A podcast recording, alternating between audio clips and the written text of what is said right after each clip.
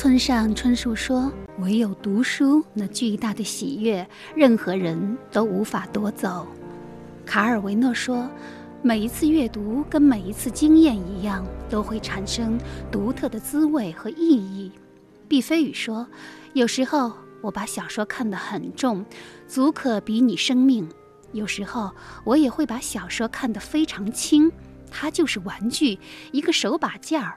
我的重点不在看，而在摸索，一遍又一遍。”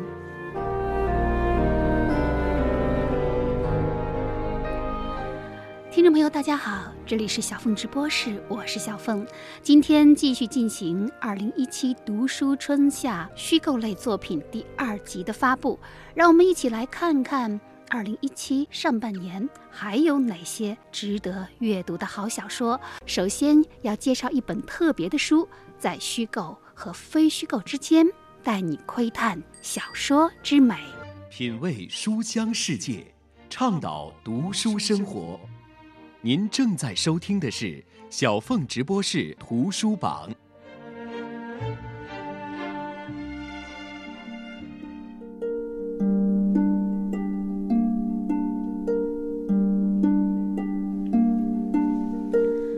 小凤直播室二零一七读书春夏榜第二集，小说课，作者毕飞宇，人民文学出版社二零一七年二月版。不久前，《新京报书评周刊》发布了二零一七年中好书，毕飞宇小说课榜上有名。推荐理由称，作家毕飞宇是理想读者，他把文学经典抽丝剥茧，还原经典之为经典的理由。他在《聊斋志异》《水浒传》里像一条细蛇那样沉潜穿行，也带着喜欢别人东西的滋味这样复杂的心情，深入海明威、奈保尔这些西方文学大师的小说细部，以小说家的眼光读小说，以普通人的姿态读人性。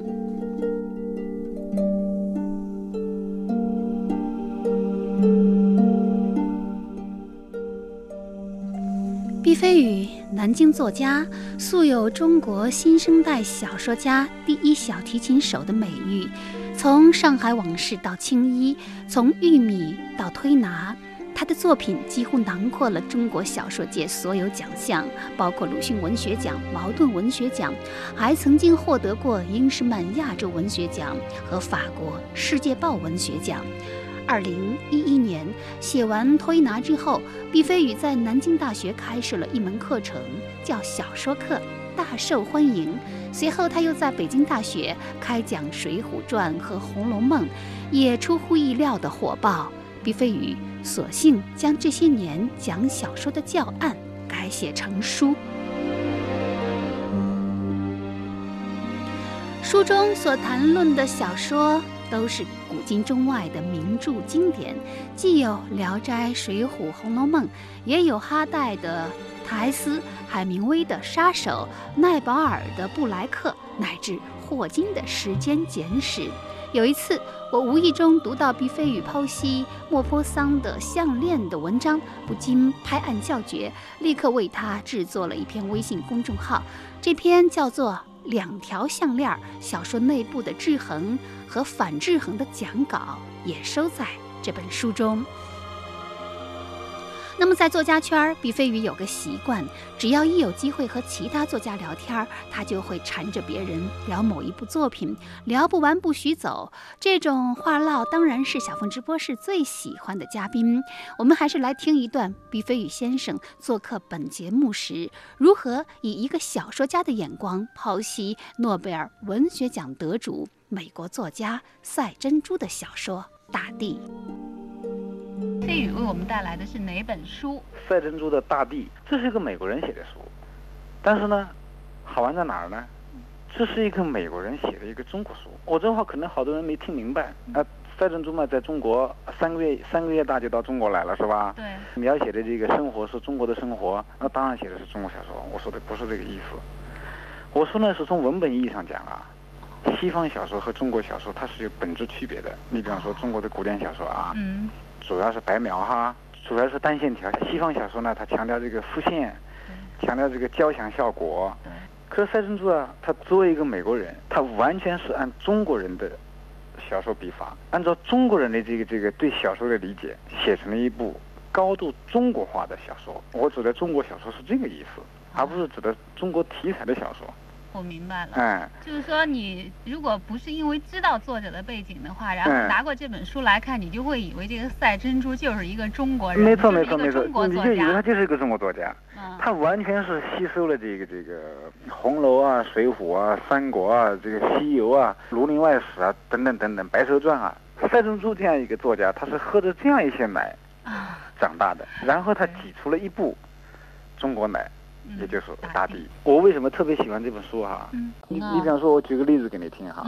这个王龙结婚以后，跟他的这个老婆阿兰结婚以后，呃，生下一个小孩儿，非常高兴。送完礼以后回来呢，夫妇两个就抱着孩子在田野上走，在田野上走。这个时候啊，所以我觉得赛珍珠很了不起，他非常非常懂中国人。这个时候，王龙把这个儿子啊就抱在自己的怀里面，就对着天就喊。说我家我我我家这个孩子啊是个女儿，脸上还有麻子，没人喜欢的。嗯，你懂这意思吧？我懂这个意思，就是呃，在好多农村的地区，比如说给孩子起名都起的特别贱，这样老天就不会嫉妒他了，然后他就可以安安全全的成长了。哎，没错。嗯，哎，是这意思。嗯，呃，我我我看到这时候，我就觉得真是很好笑哈。当然，这个里面，呃，你也可以发现你中国人啊。一些小智慧哈，小小智慧，很很愚昧的一些东西，包括性歧视，性歧视，它都包含在这个这这个东西里头。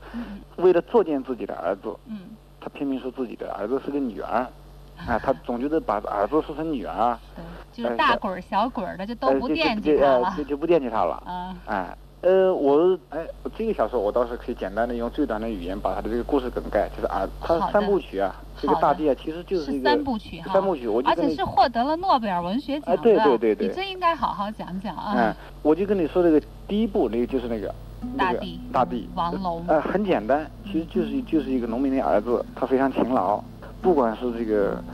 呃，旱灾也好。这就是毕飞宇做客小凤直播时带来的他最喜欢的一本书《赛珍珠的大地》，这也算是小说课外的一堂小说课。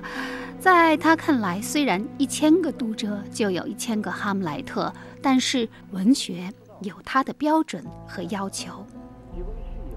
当然，书中也不乏毕飞宇式的文学奇谈。譬如在分析鲁迅的小说《故乡》的时候，毕飞宇使用了一个概念：作家的基础体温。他自我认知是一个偏热的人，而基础体温最高的作家也许是巴金。巴金有赤子的心，有赤子的情，一辈子也没有降温。基础体温最低的作家是张爱玲，她的冷能传到骨头缝里。我要是遇见张爱玲，离她八丈远，我就会向她鞠躬，这样我就不必和她握手了。我受不了她冰冷的手。而另一个最冷的作家就是鲁迅，但鲁迅的小说虽然冷，却又以他独特的幽默冲淡了冷意，使得文字不会过于有侵犯性。字面上的温度，并不等于故事内的力量。毕飞宇认同的好作家，无论在小说内部想要呈现出多大的力量，首先都要保证文本层面的平衡与安宁。那那个飞宇，你你在读赛珍珠的小说的时候，那么你觉得他笔下的中国是不是真实呢？就是在读他的时候，比如说跟二三十年代的那些作家鲁迅啊、嗯嗯啊茅盾啊、巴金啊等等他们的作品，如果放在一起来比较的话，嗯，你觉得有什么就是不同的地方啊？我觉得更真实。为什么更真实呢？对这个中国现代文学史有所了解的人，你就会发现，其实中国的作家在没有压力的前提底下创作的这个时间和机遇是不多的，包括鲁迅自己也承认嘛。他的小说有时候也得听将令的。将令啊！他一会儿有这样一个文学思潮，一会儿有民族的一个大的一个什么运动运动出现以后，包括在现代文学史上，他的这个文学过多的受到了外界的干扰。那反过来说，对于赛珍珠写大地的时候来讲，我能感觉到他这些外面的外部的这些东西，对，几乎没有。就他头顶上是没有那把达摩克里斯之剑的。对呀。他完全放松，而且可以站在一个比较中间的立场，只是怀着情感来写哈。嗯，赛珍珠的作作品当中，我觉得他就是情感啊、理念啊，他朴素，因为朴素所以干净，因为干净所以没有谎言。以上为您介绍的就是毕飞宇的作品《小说课》。别具一格的阅读体验，与众不同的避世解读。毕飞宇用这本书讲述一个作家是如何把事件或人物提升到好小说的高度，而学习写作就是学习阅读，因为阅读的才能就是写作的才能。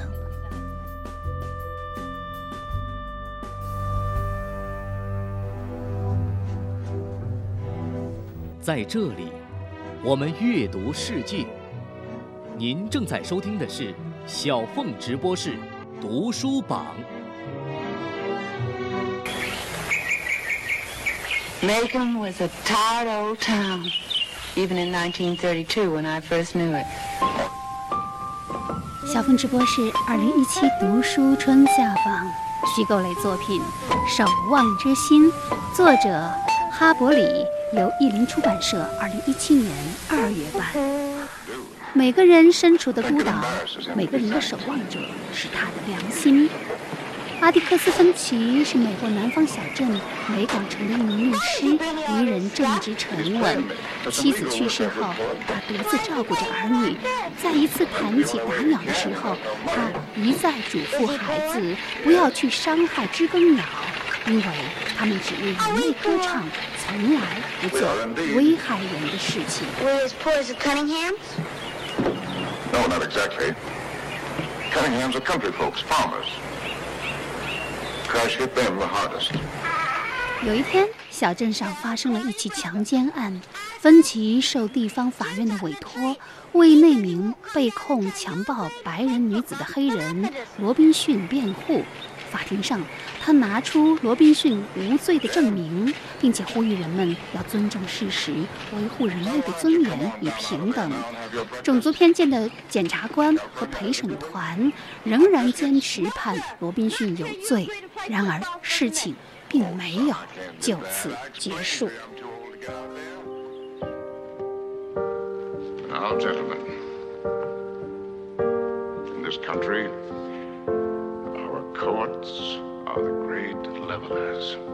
In our courts, all men are created equal. I'm no idealist. To believe firmly in the integrity of our courts and of our jury system. That's no ideal to me. That is a living, working reality. 有一种东西不能遵循从众原则，那就是人的良心。这是芬奇律师对女儿斯科特的谆谆教诲，也是哈伯里对人性的深刻拷问。一九六一年，美国作家哈伯里凭借小说《杀死一只知更鸟》。获得普利策文学奖，成就了一部反对种族歧视的经典文学，几乎成为欧美少年的必读书。而由小说改编的同名电影，更是在一九六三年第三十五届奥斯卡颁奖典礼上获得三项大奖。尤其是格里高利·派克扮演的芬奇律师，也成为银幕上司法公正的化身。由于这部小说对塑造美国精神的深度参与，哈伯里还被授予总统自由勋章，多次受到总统的接见。但是，这位出生于1928年的传奇作家，在杀死一只知更鸟之后，似乎一直处于封闭的状态。他隐居在家乡亚拉巴马的小镇上，拒绝各种采访，过着平静的生活，终身未嫁。有人问他为什么不在盛名之下接着写作，他回答：“有过这样一次，还有什么可写的？”直到二零一五年，也就是哈伯里去世的前一年，他的第二部著作《守望之心》的出版。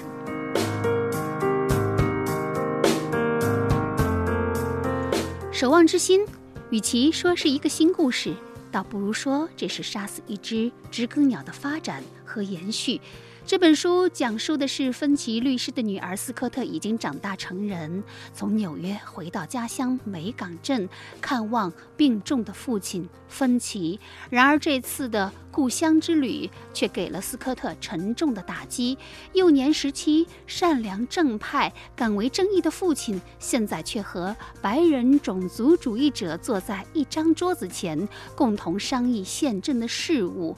而和自己青梅竹马的恋人亨利·克林顿之间的爱情纠葛，也让斯科特无法释怀。面对突如其来的矛盾和变故，斯科特该如何应对和解决？他的生活又该何去何从？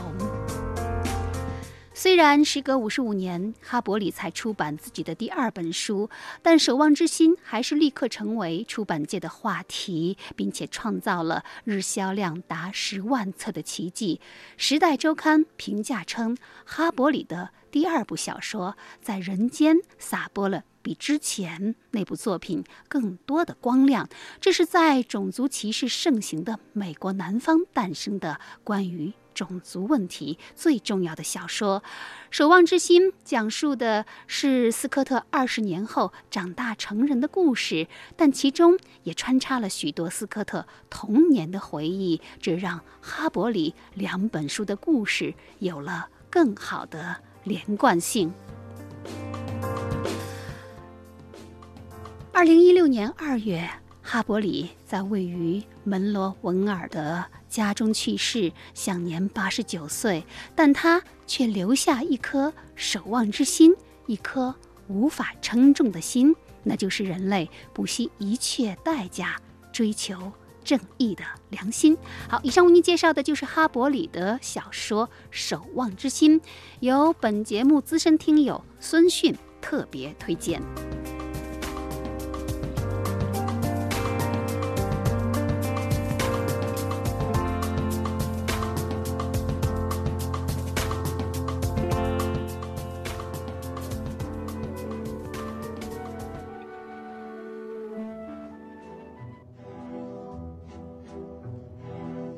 在这里，我们阅读世界。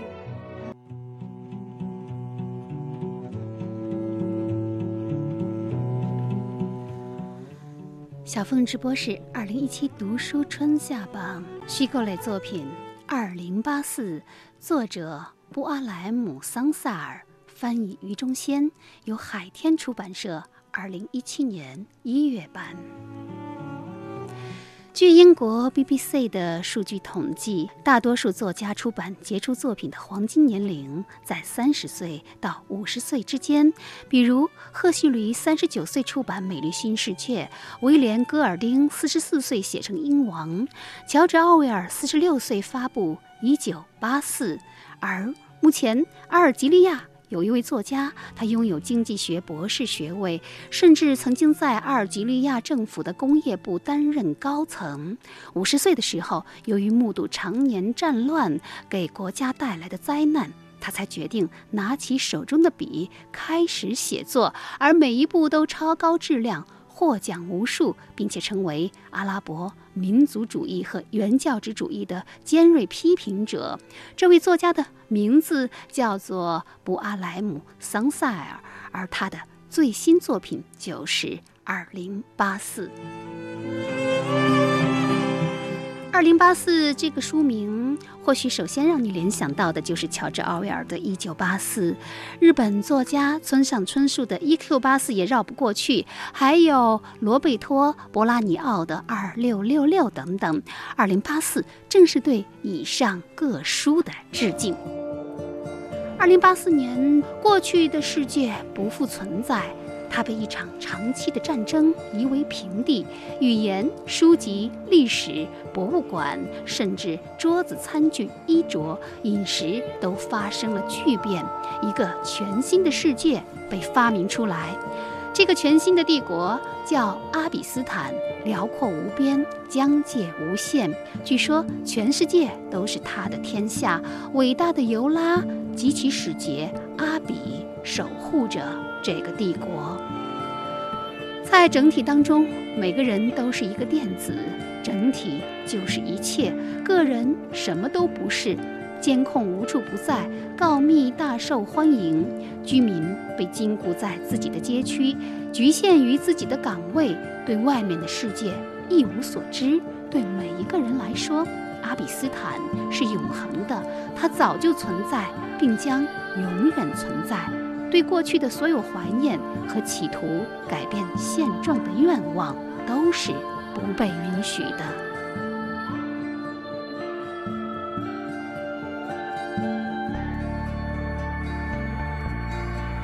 然而，凡事皆有例外。一个三十多岁的男人被流放到帝国管辖的一座深山疗养院治疗肺结核。他和路上遇见的人交谈，忍饥挨饿地坐着马车穿越帝国的领土，远离所有的城市。这次强制性的静养让他突然开始怀疑被强加的一切确定性。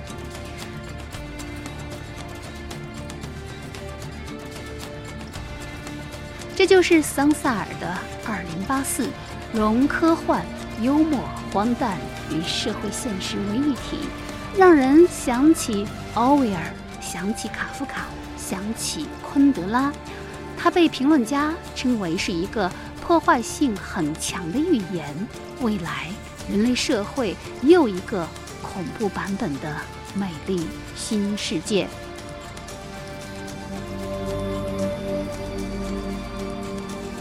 桑斯海尔坦言，他的确是受到《一九八四》的启迪而创造的小说《二零八四》。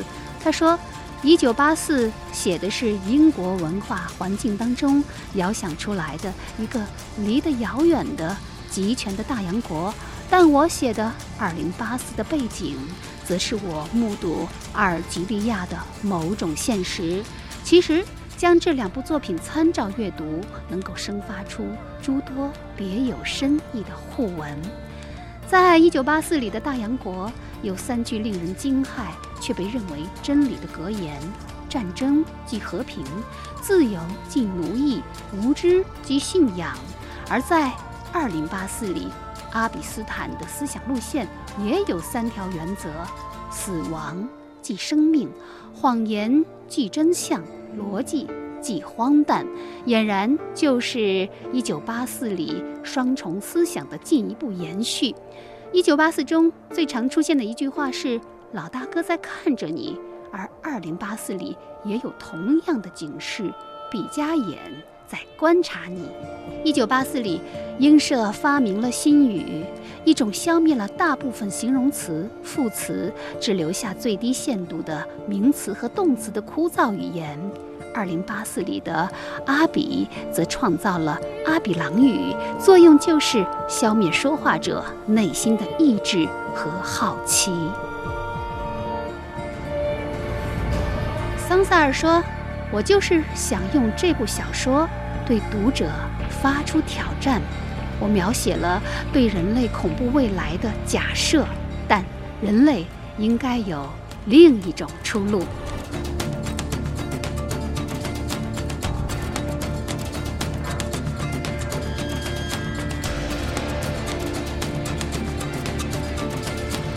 上为您介绍的就是阿尔及利亚作家桑萨尔的小说《二零八四》。二零一五年，这部小说夺得了法兰西学士宴小说大奖。那么，这部作品呢，是由著名翻译家傅雷翻译出版奖评委、社科院博导于中先先生亲自操刀翻译。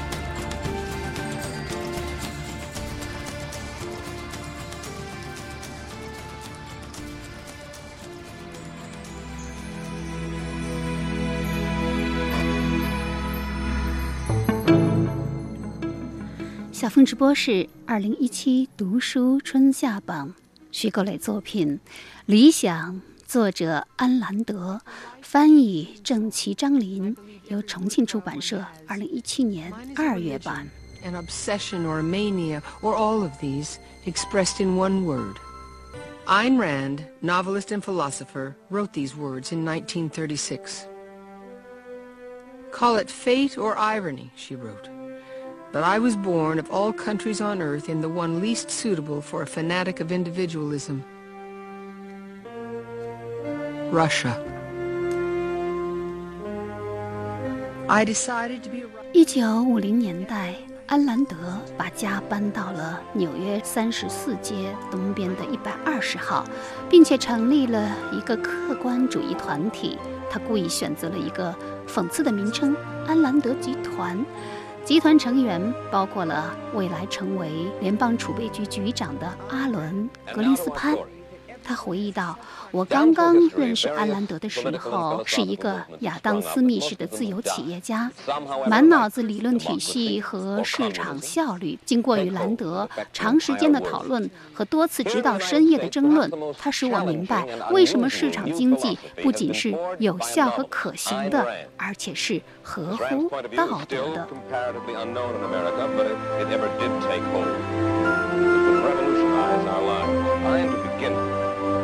Wonder if I can ask you to capsulize. I know this is difficult.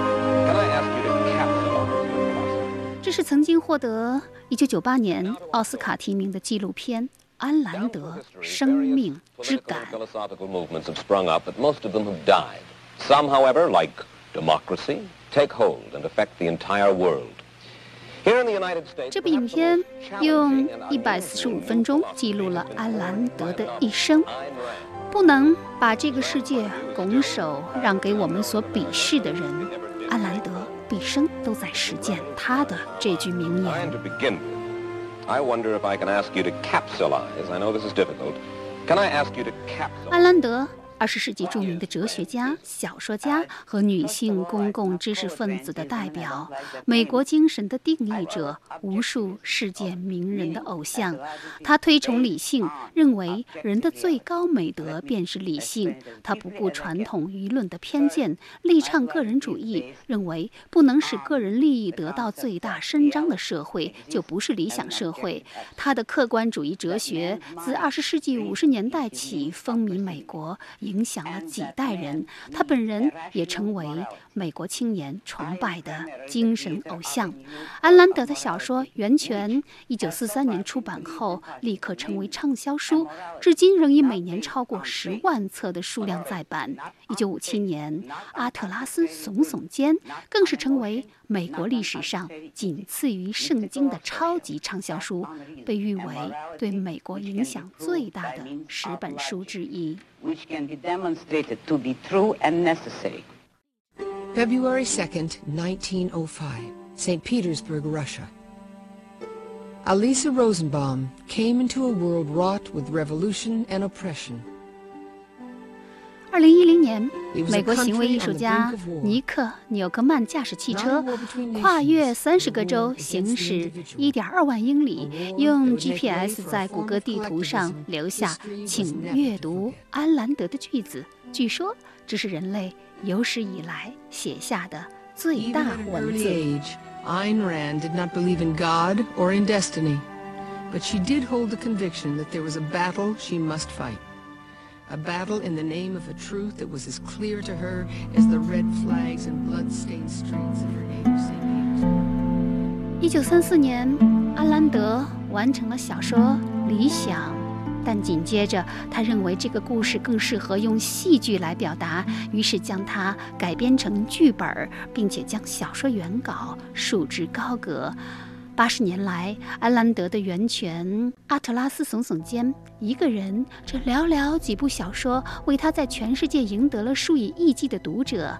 然而，读者们一直追问的一个问题是：安兰德真的没有其他文学作品了吗？于是，在八十年后的今天，安兰德遗产的继承人终于从安兰德档案馆尘封的故纸堆中，将《理想》这部安兰德早期思想的精华作品呈现在世人面前。女影星凯伊·贡达因涉嫌谋杀，在逃亡过程中先后投奔了六位忠实影迷。这六位影迷的共同点在于，他们都曾经情真意切、言辞凿凿地给贡达写信，将他称作是人生的至高理想。然而，当贡达真的以杀人嫌犯的身份出现在现实中的时候，这六个人却都选择了背弃。幻想逃离现实的丈夫屈从于妻子，将贡达逐之门外；因贫穷而即将失去房的农夫，为了赏金将贡达出卖给警察；一朝得志的画家拒绝相信理想真的会走进自己的生活，而受到同行排挤的教士，为了挽回教众。逼迫贡达去上帝面前忏悔罪行，但实际上贡达并没有真正犯下这桩罪行。借着主人公之口，安兰德发出了自己的疑问。他说：“我相信，笼罩人类最可怕的诅咒，就是人们认为理想是虚无缥缈的，人们可以脱离理想。”而生活影迷的背叛，并非出于道德谴责，而是人类对于他们所信奉的理想的背叛。中文版的《理想》呢，是将小说和剧本。一起出版，你可以看到安兰德对于两种不同文学创作方式的驾驭，以及如何在两种文体的转换间最大限度地阐释他的兰德哲学。面对理想，谁能坚持，谁会背弃？以上为您介绍的就是安兰德的一作《理想》，重庆出版社，二零一七年二月版。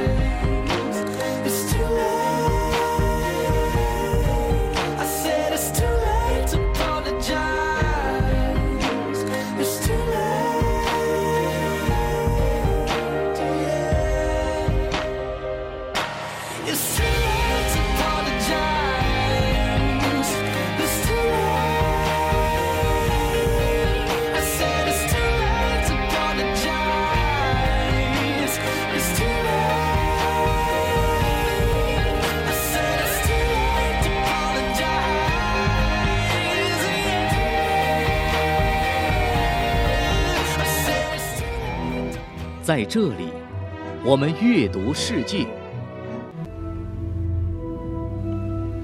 小峰直播室二零一七读书春夏榜虚构类作品《国王与抒情诗》，作者李宏伟，中信出版集团，二零一七年五月版。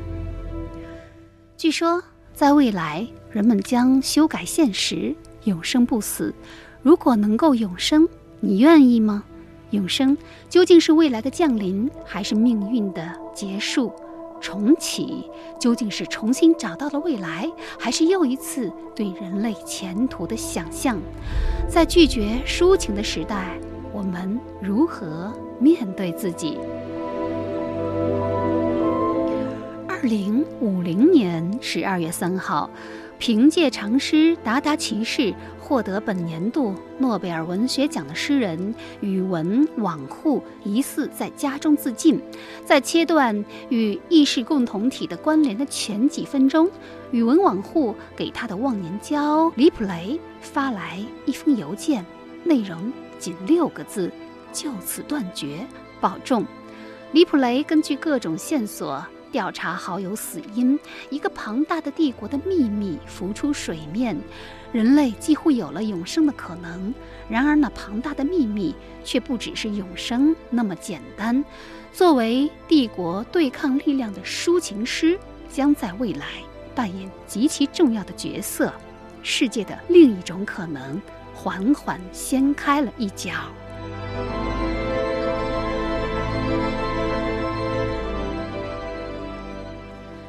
小说《国王与抒情诗》，这是作家李宏伟的长篇新作。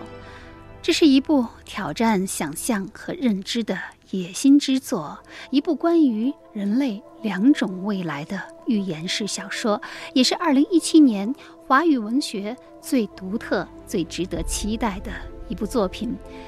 评论家李静则说。它是中国版的《降临》，每一个读过这本书的人都能感到真实的未来正在降临。储存记忆、信息核、移动灵魂、意识共同体，这些充满科技感的概念，让大部分读者把它归为科幻小说的行列。但作者李宏伟却并不这么认为。他说自己是现实作家，自己的写作。关乎现实，甚至只关乎现实。他说：“国王与抒情诗是我看到的现实的胚芽，或者是庞大身影。我尽力将它辨认清楚，并指认给愿意的人看。未来就在现实中，小说与虚构可以对这些未来进行普及。”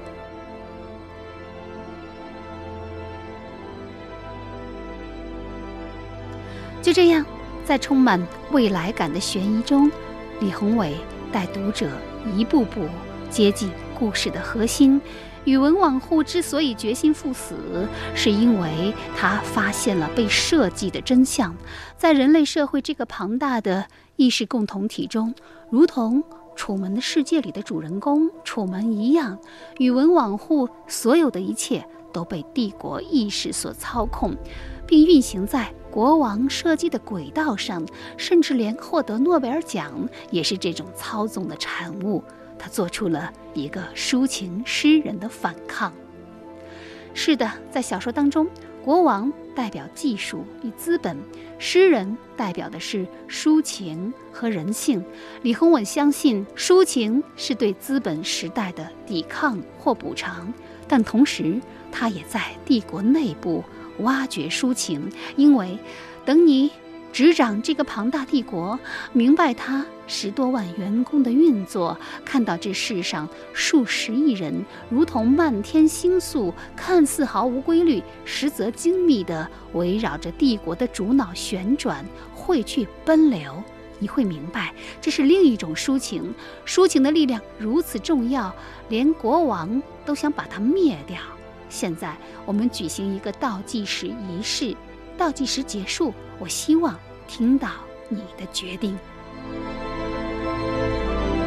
李宏伟，诗人、编辑、翻译，一九七八年生于四川江油，现居北京，毕业于中国人民大学哲学硕士，曾经获得人民文学青年作家年度表现奖、南方文坛徐志摩诗歌奖。《国王与抒情诗》是他目前最具实力的长篇新作，也是近几年最无法定义的中国小说。因其浩瀚的想象力和预言性，在《收获》杂志连载的时候就已经引起了广泛的关注。他用这本野心勃勃的著作，表达了劳动的谦逊。他说：“对于小说和虚构，我还抱着一种个人迷信。”有那么一些未来，或许把它写出来，把它在某个平行空间普及了，也就规避了它在这个世界到来的可能。《国王与抒情诗》，作者李宏伟，中信出版集团，二零一七年五月版。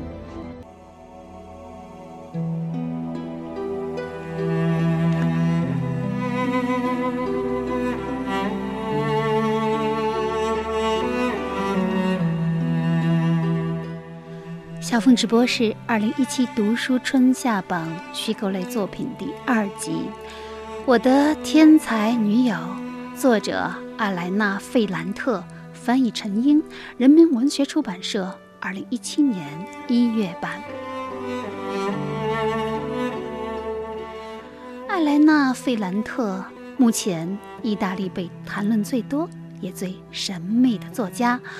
他只写他的家乡意大利南部那不勒斯那地图上比邮票还小的一块地方，因此人们称他是那不勒斯小说家。波士顿环球报说，任何印有费兰特名字的文字，人人都该去读，但是费兰特只是一个笔名，他的真实身份。至今都是一个谜团。从出版商接到他的第一部小说开始，他就在信中阐明自己的原则：不开新书发布会，不出席任何文学活动，不接受记者面访。因此，没有读者能够一睹他的芳容。多年来，猜测费兰特的身份已经成了意大利文学记者的一项常设娱乐活动。去年，有一位叫克劳迪欧的记者在《纽约时报》撰文，称费兰特的真实身份是文学翻译家安妮塔·拉哈。他是通过查询房产记录和出版商的付款记录，从而发出合理怀疑。但此举遭到了出版商的斥责。因为到一个决心避开公众的作家的钱包里翻来找去，这种做新闻的方法是可耻的。自2011年，弗兰特以每年一部的速度。出版《那不勒斯四部曲》，迄今全球畅销已逾百万册。富兰特热延烧至今，社交网络上举着富兰特小说封面拍照的活动也如火如荼，参与者甚至包括影星詹姆斯·弗兰科。当然，这一切都要从《那不勒斯四部曲》的第一部《我的天才女友》。开始讲起。那不勒斯，二战期间，它是受到空袭最多的意大利城市之一。战后破败的那不勒斯郊区，正是两位女主人公莉拉和艾莱娜少女时代生活的地方。已经功成名就的作家艾莱娜接到了莉拉儿子的电话，说他的母亲彻底消失了。艾莱娜想起莉拉对自己命运的预言，于是她写下他们一生的故事。鞋匠的女儿莉拉和政府门房的女儿艾莱娜一起成长于那不勒斯一个破败的社区，从小形影不离，彼此信赖，都把对方看作自己隐秘的镜子。最终，两人一个成了作家，另一个则选择消失。然而，他们无可避免的。紧密牵连的生活，在几十年的时光里，忽而重叠，忽而分叉。这就是费兰特的小说《我的天才女友》。之后，他又相继推出了新名字的故事，《离开的、留下的和失踪的孩子》这四部情节相关的小说，统称为《那不勒斯四部曲》。他们以史诗般的体力。描述了两个在那不勒斯穷困社区出生的女孩持续半个世纪的友谊，并且如同一幅历史画卷，一步步展现了那不勒斯下层街区的居民如何走到今天。《纽约时报》称，费兰特将两个贫穷的都市女孩之间的爱、分离和重逢，铸造成他们居住的那个城市的悲剧。《卫报》则称，和卡夫卡一样，费兰特将他的主人公的内心世界揭露得一览无余。如今，关于费兰特是男是女，是一个作家还是一个写作团队的猜测，仍然不绝于耳。但是，这不妨碍我们在这个夏天去艾莱娜的世界里，体会一下女人之间最隐秘的成长，去嗅一下那不勒斯独特的。潮湿与暧昧的气息。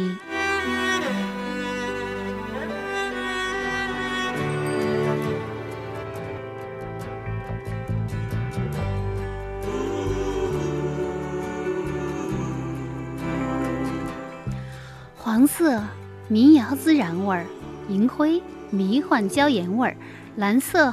蓝调烧烤味儿，橙色摇滚番茄味儿，绿色爵士青瓜味儿，紫色午夜波本酒味儿，红色麻辣西皮士味儿，棕色电音焦糖味儿。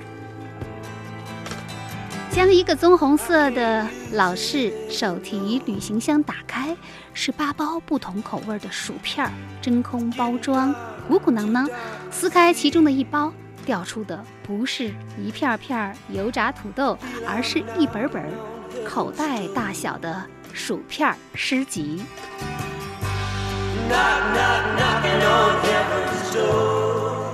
小凤直播室二零一七读书春夏榜，鲍勃迪伦诗歌集，作者鲍勃迪伦，翻译西川、李婉、陈震、马世芳、曹淑颖、胡旭东、周公度、张芬玲等等。广西师范大学出版社二零一七年六月版。没错，这就是一袋吃不胖的薯片儿。一袋获得过诺贝尔文学奖的薯片，一袋中国的鲍勃迪伦迷们期待了几十年的薯片。如果要列举2016年震惊世界的三件大事儿，你会想到什么？是英国走出欧盟，还是川普成为第四十五任美国总统？那么在文学界，恐怕没有比鲍勃迪伦仅凭歌词而获得诺贝尔文学奖更出人意料的了。颁奖词称，迪伦与布莱克、兰博。惠特曼和莎士比亚比肩而立，他不歌唱永恒，而是述说我们周遭发生的事物，如同德尔菲的神谕在播报晚间新闻。他的作品之美是最高的等级，在伟大的美国歌曲传统中开创了新的诗性表达。鲍勃迪伦，二十世纪最伟大的摇滚乐手，先锋戏剧导演孟京辉。做客小凤直播室，则称他是六十年代的英雄。那实际上，我真正的我觉得，音乐方面的这个英雄，对我来讲，我最喜欢的实际上是鲍勃迪伦。这是一个六十年代的一个，他实际上是一个音乐英雄。最重要的，我觉得可能是鲍勃迪伦体现了我的很多梦想，因为他是六十年代的那个。就那个时代，它代表了那个时代的很多的呼声。我今天看到，我忘了看到哪个杂志。说什么六十年代是迷失的年代？我简直我觉得简直胡说八道。六十年代怎么是迷失的年代啊？那个时候有 Bob Dylan，有 Beatles，有法国的那个五月风暴，有美国的各种各样的运动，有反战，它怎么是迷失呢？我觉得不是迷失，是人重新在自己的脑子里重构自己已经有过的家园。它都不是精神家园。也许。他们会比如说指六十年代出现的那个像美国的垮掉的一代啊，垮掉的一代也是一个非常强烈的一个文化现象。我觉得它也不是迷失。如果用迷失，我觉得解释六十年代就太一般了，或者说太公众语言了，太主流声音了。最重要的是，我觉得因为我是六十年代出生的，反正我是无限怀念我那个。出生的那个年代，我觉得我是六十年代之子。如果说上个世纪最重要的年代，我觉得就是六十年代，没有别的年代比六十年代对人的思维、对人的思维方法、思想意识有过那么强烈的影响的这么一个年代了。呃，在而在那个年代里边的一个很重要的一个英雄，我觉得就是鲍勃迪伦，我特别喜欢。鲍勃迪伦太棒了，大家以后都要听鲍勃迪伦。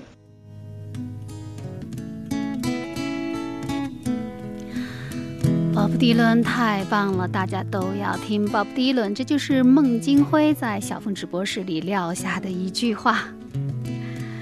是的，这个世界几乎要把所有的宠爱都献给鲍勃迪伦，但是他却不以为然。他说：“无论我到哪里，我都是一个上世纪六十年代的。”游吟诗人，一个从逝去时代过来的词语匠人。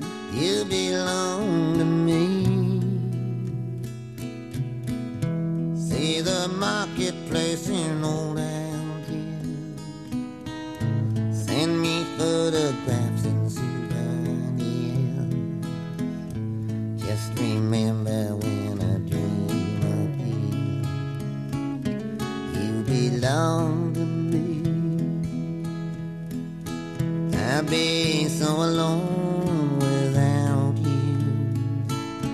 Maybe you'll be lonesome too. 以上为您介绍的就是由广西师范大学出版社策划推出的《鲍勃·迪伦诗歌集》。这个夏天，不妨就在你的裤兜里揣一包薯片诗集吧。Just remember till you You belong